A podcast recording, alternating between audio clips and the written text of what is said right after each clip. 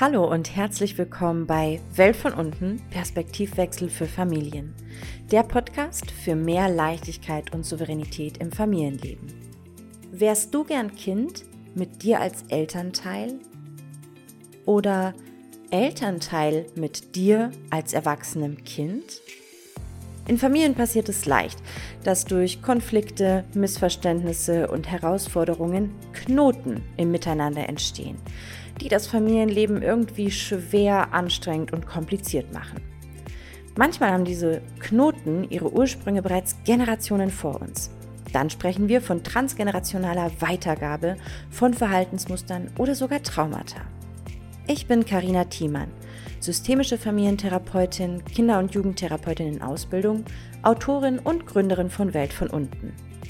Seit Jahren begleite ich Familien im weitesten Sinne und Kinder, echte wie innere, dabei solche Knoten zu lösen. Das gelingt meiner Meinung nach, indem wir zu gute Gründe Detektivinnen werden, uns selbst nachbeeltern und ein mildes Herz entwickeln. Bleib dran für mehr Leichtigkeit und Souveränität auch in deinem Familienleben. Denn ich bin der Überzeugung, es ist nie zu spät für eine glückliche Kindheit. Wie schön, dass du wieder eingeschaltet hast zu einer neuen Folge vom Welt von unten Podcast. Und ich möchte dich direkt mit einer Frage überfallen. Stell dir mal vor, du würdest in deinem Job plötzlich befördert werden. Oder wenn du selbstständig bist, du würdest einen ganz großartigen Auftrag äh, angeboten bekommen, mit dem du gar nicht gerechnet hast. Hm, cooles Gefühl erstmal, aber Jetzt meine Frage, wie würdest du dir das erklären? Würdest du eher sagen, ja, ich habe auch einen guten Job gemacht bis hierher, ich habe mich weitergebildet, ich habe mich reingehängt, ich, ja, ich habe es auch verdient. Oder würdest du eher sagen, uh, da haben die, glaube ich, nicht so genau hingeschaut. Vielleicht haben die einfach noch nicht mitbekommen, dass ich gar nicht so gut bin. Und ja, überschätzen mich da. Oder noch eine andere Frage. Ein guter Freund, eine gute Freundin von dir meldet sich auf einmal nicht mehr. Ihr habt so ein bisschen Kontakt gehabt, vielleicht Nachrichten geschrieben über ein paar Stunden Abstand, auch so ganz normal, wie es halt im Alltag ist. Und irgendwie kommt dann so ungewöhnlich lange nichts. Und du bemerkst es und denkst dir erstmal, hm, was denkst du dir? Wie erklärst du es dir? Würdest du eher dazu tendieren zu sagen, ja, er oder sie hat viel zu tun, bestimmt äh, die Kinder, der Job, der Partner, die Partnerin, irgendwas wird schon sein? Oder tendierst du eher dazu zu sagen, vielleicht habe ich irgendwas Falsches gesagt, vielleicht habe ich mich falsch ver verhalten, habe ich was vergessen, den Geburtstag, nee, vielleicht habe ich irgendwas falsch gemacht. Welche von beiden Erklärungsansätzen würdest du eher nutzen? Und vielleicht hast du mit dem Teaser von der vorherigen Folge schon eine Idee, worauf ich hinaus will. Und trotzdem ist das hier natürlich kein valider psychologischer Test. Aber es ist vielleicht ein Hinweis darauf, wie stark dein Urvertrauen ausgeprägt ist. Urvertrauen entsteht per Definition, wenn wir feinfühlig und prompt auf die Bedürfnisse unserer Kinder reagieren. Das bezieht sich explizit auf die Baby- und Säuglingszeit. So ein bisschen angepasst gilt das natürlich aber auch noch nachher. So, und jetzt stellt sich natürlich die Frage, hast du ein gutes Urvertrauen oder nicht? Und da darfst du einfach mal kurz auch innehalten und so ein bisschen die zwei Fragen, die zwei Impulse, die ich jetzt gesetzt habe, wirken lassen und schauen, was glaubst du? Wie ist dein Urvertrauen? Und was würde es für dich bedeuten, etwas weniger oder auch viel mehr Urvertrauen zu haben? Was ist dein Verständnis von Urvertrauen? Denn ich kann dir jetzt natürlich hier Definitionen und Beschreibungen und aus der Forschung und aus Büchern Dinge vorlesen und Dinge mit dir teilen. Ich kann auch meine Sicht auf Urvertrauen mit dir teilen. Ich finde aber genauso wichtig, dass du schaust, wie verstehst du, was ist dein Verständnis davon? Worum geht es für dich bei Urvertrauen? Und da einfach mal kurz innezuhalten und so ein bisschen Kopf, Herz und Körper sprechen zu lassen.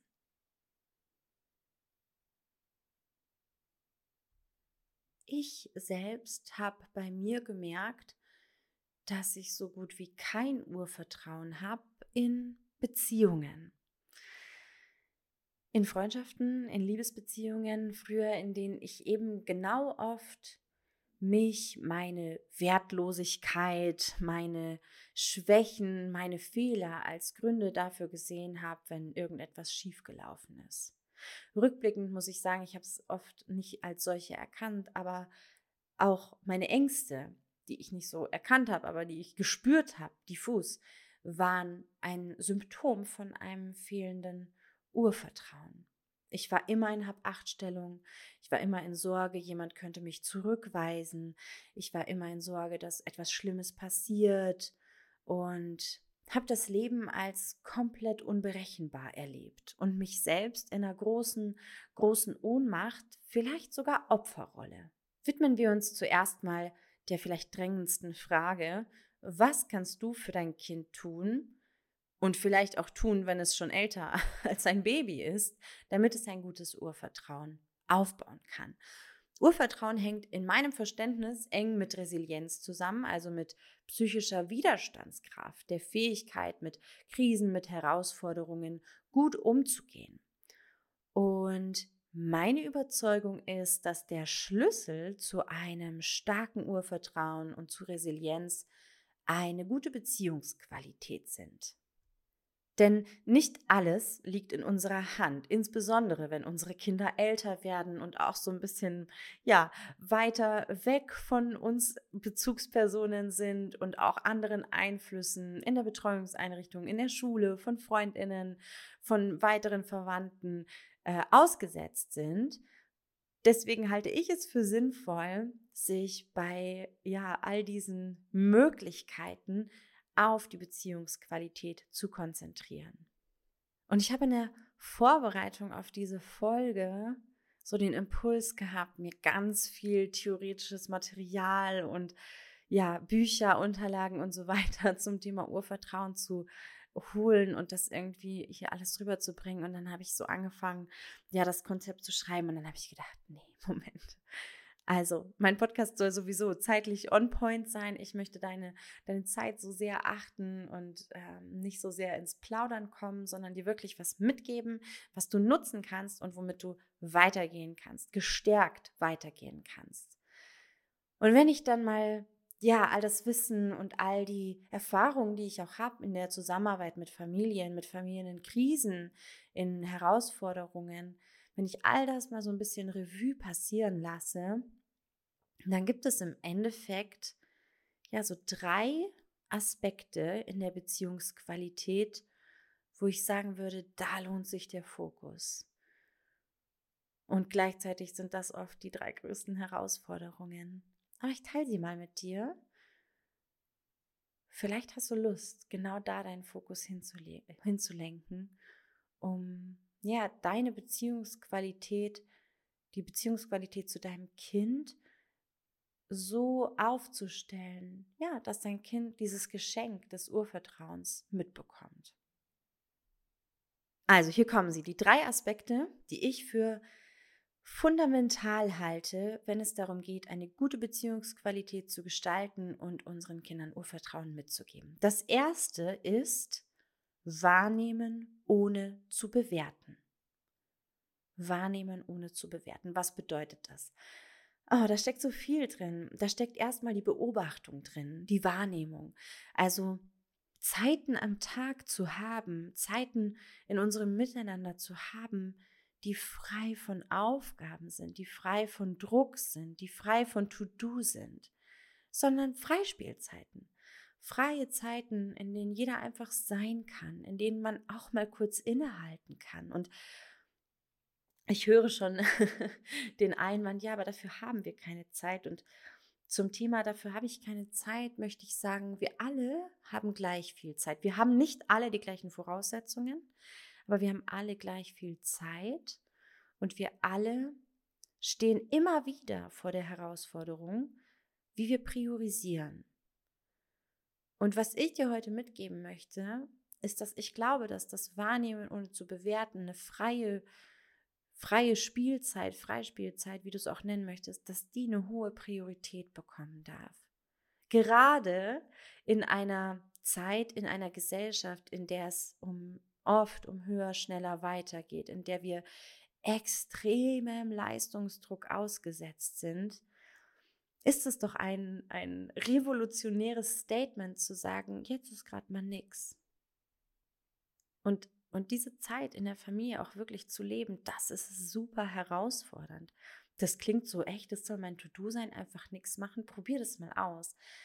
Viele Menschen kommen da richtig in Stress, weil wir es nicht gewohnt sind, weil es natürlich uns mit uns selbst, mit unseren Gefühlen, mit unserem Inneren konfrontiert, wenn auf einmal sozusagen die Musik des Alltagstrubels ausgeht. Für die Beziehungsqualität mit dem Kind ist es aber super wichtig, weil wir nur, wenn wir ein bisschen Zeit in dieser Stille, und das muss nicht wortwörtliche Stille, sondern ich meine eben so Reizstille, nur dann haben wir die Möglichkeit, das Kind mal ein bisschen zu beobachten, ein bisschen zu entschleunigen selber und zu gucken, hey, was macht mein Kind eigentlich gerne? Was, was schätzt es? Was findet mein Kind lustig? Was ärgert mein Kind? Wie geht mein Kind mit Ärger um?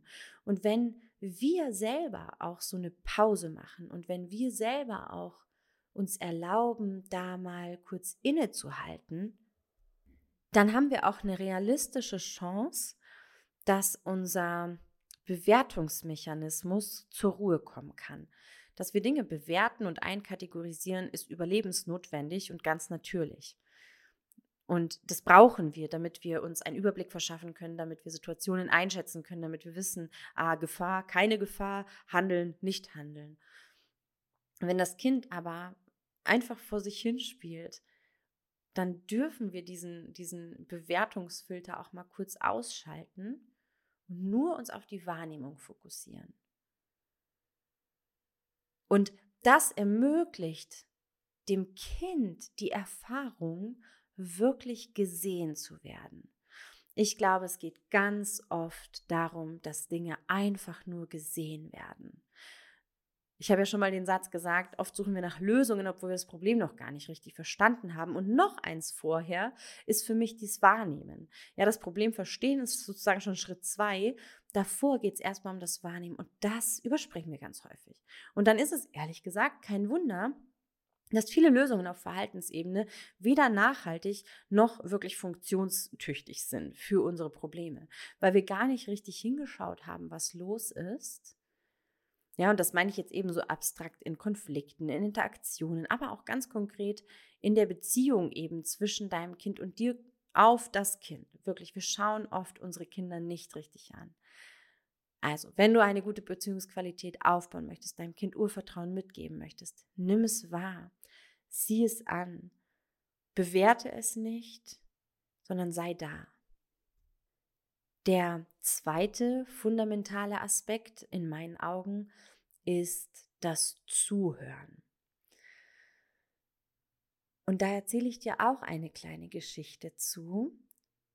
Ich habe mich mit dem Kind von meiner Frau unterhalten über einen Auftrag, den ich annehmen möchte, einen Vortrag, den ich halten darf. Und dann kam so ein cooler Konter eigentlich. Ich habe dann gesagt, ja, und das und das wäre die Bezahlung. Und dann sagt das Kind, hä, warum habe ich eigentlich kein Geld bekommen für mein Referat, was ich in der äh, Schule gehalten habe? Da habe ich gelacht und habe so aus dem Bauch heraus ganz schnell gesagt, ja, weil du nicht so berühmt bist wie ich. Und das Kind antwortete mir, ach, ich will auch eigentlich gar nicht berühmt sein. Und dann habe ich gesagt, ja, verstehe ich, ich ähm, wollte das irgendwie eigentlich auch nicht, aber irgendwie, ah, egal, egal, was ich weiter gesagt habe. Du siehst, glaube ich, schon, was ich meine. Ich habe eigentlich gar nicht zugehört, sondern von mir gesprochen. Das Kind hat mir einen Gedanken geschenkt, hat gesagt, ich möchte eigentlich gar nicht berühmt sein. Und ich habe nicht zugehört. In dem Moment. Und das ist, passiert jeden Tag mehrfach, ja, dass wir einander nicht zuhören. Es ist aber so wichtig. Es ist so klein und so wirkungsvoll. Ich habe das gemerkt gleich, ich habe danach gefragt und habe dann eben, ja, ganz interessante Sachen erfahren darüber, was, was das Kind auch unter Berühmtsein versteht, was es damit assoziiert und so ein bisschen einen Einblick auch in die Welt des Kindes bekommen. Und das war total schön und das hätte ich nicht gehabt, hätte ich eben weiter nur von mir gesprochen. Das ist ja oft auch so, oder in Beziehungen, in Freundschaften. Irgendjemand erzählt was und der Gegenüber erzählt von sich. Hat eigentlich gar nicht zugehört, sondern sagt, oh ja, das kenne ich, ähm, habe ich auch, so und so ist es bei mir. Und übrigens, äh, die Tante meiner Freundin, äh, deren Cousine, die ähm, hat es auch gehabt, ein bisschen. Worüber reden wir eigentlich gerade? ja, also wirklich diese Entschleunigung auch im Zuhören. Was sagt dein Kind? Egal wie alt es ist. Ja, Kinder drücken sich ja in jedem Alter aus. Und ähm, um da einfach mal zuzuhören. Aha, das sagst du. Ah, und was bedeutet das?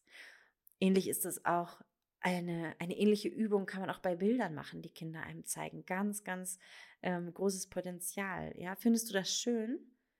Ah, was, was ist schön für dich? Was findest du schön? Ich, ich finde es schön. Hm, hm, hm. Ich mag zum Beispiel gerne, keine Ahnung, eher dunkle Farben. Dein Bild ist jetzt eher heller. Was hast du dir dabei gedacht, als du das gemalt hast? Was hast du hier gemalt auf der linken und da rechts, da hast du nichts gemalt. Das frei geblieben? Und dann mal schweigen, zuhören zuhören, was das Kind sagt. Was hat dein Kind dir heute schon erzählt? Welche Gedanken, welche Einblicke in seine Welt hat es dir geschenkt, die du vielleicht jetzt noch mal ein bisschen mehr würdigen darfst als vorher? So, das war Nummer zwei. Wir hatten also Wahrnehmen ohne Bewerten, wirklich zuhören und mein drittes Fundament für ein gutes Urvertrauen und eine gute Beziehungsqualität sind Korrekturen.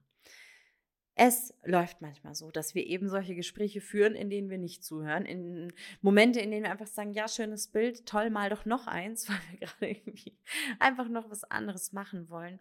Und das ist okay. Auch das gehört dazu, sogar, sogar, ich sag mal so, vom Konzept her, ja, von Urvertrauen und Resilienz, das manchmal nicht so glatt läuft. Dass Kinder auch mal die Chance haben, eben mit Frust umzugehen und das mal ähm, zu üben und zu schauen, aha, wie ist das für mich, wenn ich kenne das, dass mir zugehört wird, ich kenne das, dass ich gesehen würde, das ist mein Normal und wie ist es, wenn das manchmal nicht so ist? Aha, okay hm, was mache ich jetzt? Keine Ahnung. Ja, und dann als ähm, erwachsene Bezugsperson hinzugehen und äh, das zu korrigieren im Sinne von transparent machen. Hey, vorhin, als du mir dein Bild gezeigt hast, habe ich echt ehrlich gesagt gar nicht richtig hingeschaut. Ich war irgendwie noch mit Zwiebeln schneiden beschäftigt und mir haben voll die Augen getränt und das war stressig für mich und deswegen hatte ich gar keine Gelegenheit. Tut mir leid. Ich würde es voll gerne jetzt nochmal sehen und mit dir drüber sprechen eine Möglichkeit. Und natürlich durchaus auch in, in richtigen Entgleisungen, ja, wenn wir, wenn wir schreien, wenn wir richtig schimpfen und Kinder abwerten dabei, wenn wir vielleicht auch körperlich entgleisen und fester zupacken, als ähm, wir das wollen. Und ich nehme das bewusst mit rein. Ich weiß, dass viele dann sagen, wie willst du sagen, das darf man machen oder das gehört dazu? Nein, auf keinen Fall. Ja, wenn wir so, so, so die, die Leitlinien haben, wie wollen wir unsere Kinder begleiten? Natürlich wollen, sollten wir die nicht fest anpacken, weil es ihre Rechte ähm, verletzt. Und trotzdem passiert es und deswegen müssen wir darüber sprechen. Und nur weil ich es nicht anspreche, passiert es nicht weniger. Im Gegenteil, No Judging ist mein großer, ähm, mein großes Motto, mein großer Grundsatz. Und ich arbeite auf jeden Fall auch mit Menschen, die die Grenzen überschreiten. Auf jeden Fall. Weil das ganz wichtig ist, weil ich auch da der festen Überzeugung bin und daran glaube, dass es einen guten Grund hat. Und dann ist es eben aber wichtig zu schauen, okay, was machen wir da draus? Jemand, der kein eigenes Urvertrauen hat, hat es natürlich ungemein schwerer, Kinder so zu begleiten, dass sie sich gesehen fühlen, dass sie sich geliebt fühlen, auch die extremen Emotionen, die Kinder zeigen, auszuhalten. Das ist super herausfordernd. Und deswegen kommt natürlich im nächsten Schritt, abgesehen von dem, wie wir in der Performance sozusagen im Umgang ähm, Beziehungsqualität gestalten können, auch die große Frage hinzu, was machen wir, wenn wir kein Urvertrauen aufgebaut haben? Wenn wir das nicht mitbekommen haben, sondern ja, das Leben als unberechenbar, Bezugspersonen nicht als verlässlich erlebt haben und jetzt so im Leben unterwegs sind. Ich erinnere mich selbst sehr gut daran, an die Zeit, bevor ich ein Urvertrauen aufgebaut habe. Ich habe das nicht mitbekommen, sondern musste mir das später erarbeiten. Und das war ein harter, langer, anstrengender Weg. Vor allem, weil ich am Anfang gar nicht so richtig verstanden habe, was ich da mache, worum es eigentlich geht, wie auch. Ich kannte ja kein Leben mit Urvertrauen. Ich wusste ja gar nicht, wie sich dieser Sollzustand sozusagen anfühlt, sondern ich habe gemerkt, okay, irgendwie klingt das nicht so schön, wie ich mit mir rede. Es war gewohnt, es war mein Normal, deswegen Leidensdruck ging eigentlich.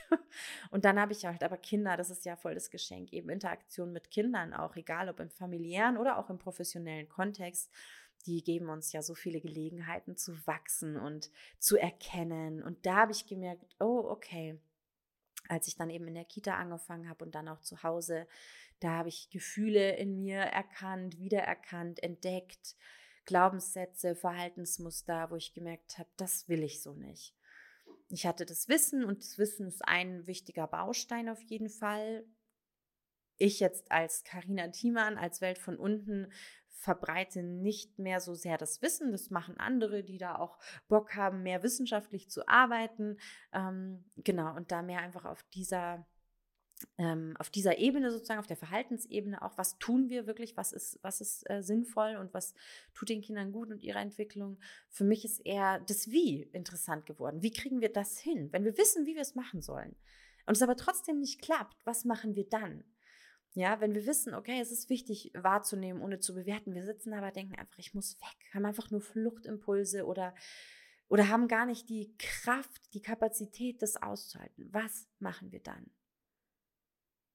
Ja, und da ist mein Weg eben ähm, der des ähm, Klopfens gewesen, der der Klopftechnik. Und ich habe ganz viele Begegnungen mit meinem inneren Kind gehabt teilweise begleitet, irgendwann dann auch selbstständig, als ich dann die Methode soweit äh, ja verstanden habe und ähm, ja auch so viel Kraft getankt habe aus der Begleitung. Ich wurde begleitet von der Ilga Pohlmann, die auch sich ganz viel mit dem emotionalen Essen auseinandersetzt, aber ja auch keine ja, keine harten Themen scheut und da wirklich mit mir tief reingegangen ist und mir sehr geholfen hat, kann ich sehr empfehlen, wenn man da ähm, sich äh, darauf fokussieren möchte und mit dem Thema arbeiten möchte. Ilga hat auch ein unglaubliches Wissen über äh, ja, gesunde Ernährung, zuckerfreie Ernährung. Sie macht ganz große Arbeit, kann ich immer wieder nur von Herzen empfehlen. Und ähm, später habe ich dann auch noch eine Ausbildung in der Klopftechnik gemacht und so bin ich meinen Weg gegangen, so stehe ich heute. Und ich, ich kann wirklich so ganz guten Gewissens sagen, mich haut so schnell nichts um.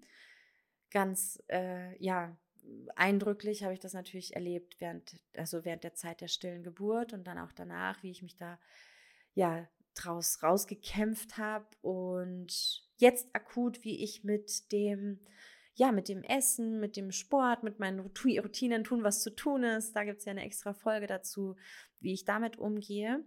Und so habe ich auch mein Urvertrauen ähm, aufgebaut, eben in der Interaktion mit meinem inneren Kind, in der Arbeit mit Glaubenssätzen, die ich nach und nach herausgefunden habe. Ein Glaubenssatz von mir war zum Beispiel, ich bin nicht willkommen auf dieser Welt und ich gehöre nicht dazu.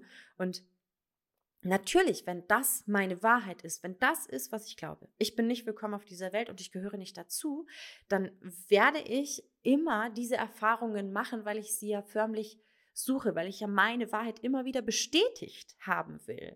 Ich gehöre nicht dazu.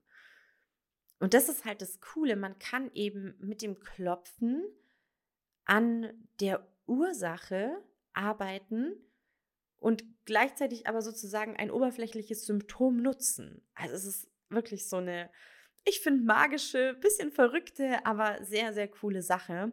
Und ich habe mich darauf eingelassen, auf das Klopfen auch mit so einer kleinen Brücke sozusagen, als ich gelesen habe, dass es eine Studie gibt ähm, über Soldaten, über Kriegsveteranen, wo ich dachte, okay, ja, die haben auch echt heftige Sachen erlebt und die wurden mit der Klopftechnik behandelt. Die hatten eine posttraumatische Belastungsstörung zu Beginn der Behandlung und danach haben 90 Prozent der behandelten Soldaten die Kriterien für eine PTBS, also posttraumatische Belastungsstörung, Diagnose, nicht mehr erfüllt. Sie hatten das nicht mehr. Und da habe ich gedacht, okay, dem gebe ich eine Chance. Das schaue ich mir mal an. Ich kam mir am Anfang total bescheuert vor, aber eigentlich auch wieder so wahrnehmen ohne bewerten. Ja, warum? Weil wir es halt nicht kennen. Und es ist wohl so, dass tatsächlich auch EMDR, was ja schon eine etablierte, anerkannte Methode ist, am Anfang viel belächelt wurde. Und mittlerweile eben auch wissenschaftlich bewiesen ist und EFT, Emotional Freedom Technik, die Klopftechnik, zieht nach. Und ja, ich bin einfach unglaublich glücklich, dass ich dieses Tool in meinem Leben habe, dass ich damit die Chance hatte, mein Leben, meine Grundhaltung zum Leben zu verändern. Und ja, das möchte ich weitergeben, denn es ist halt viel leichter, eben ein Kind in einer, ich sag mal, Urvertrauen fördernden Umgebung, ja, zu der du ja gehörst, wenn du dein Kind begleitest, aufzuziehen, wenn man selber ein Urvertrauen hat, wenn man selber nicht ständig konfrontiert ist mit dieser eigenen Not und Bedürftigkeit.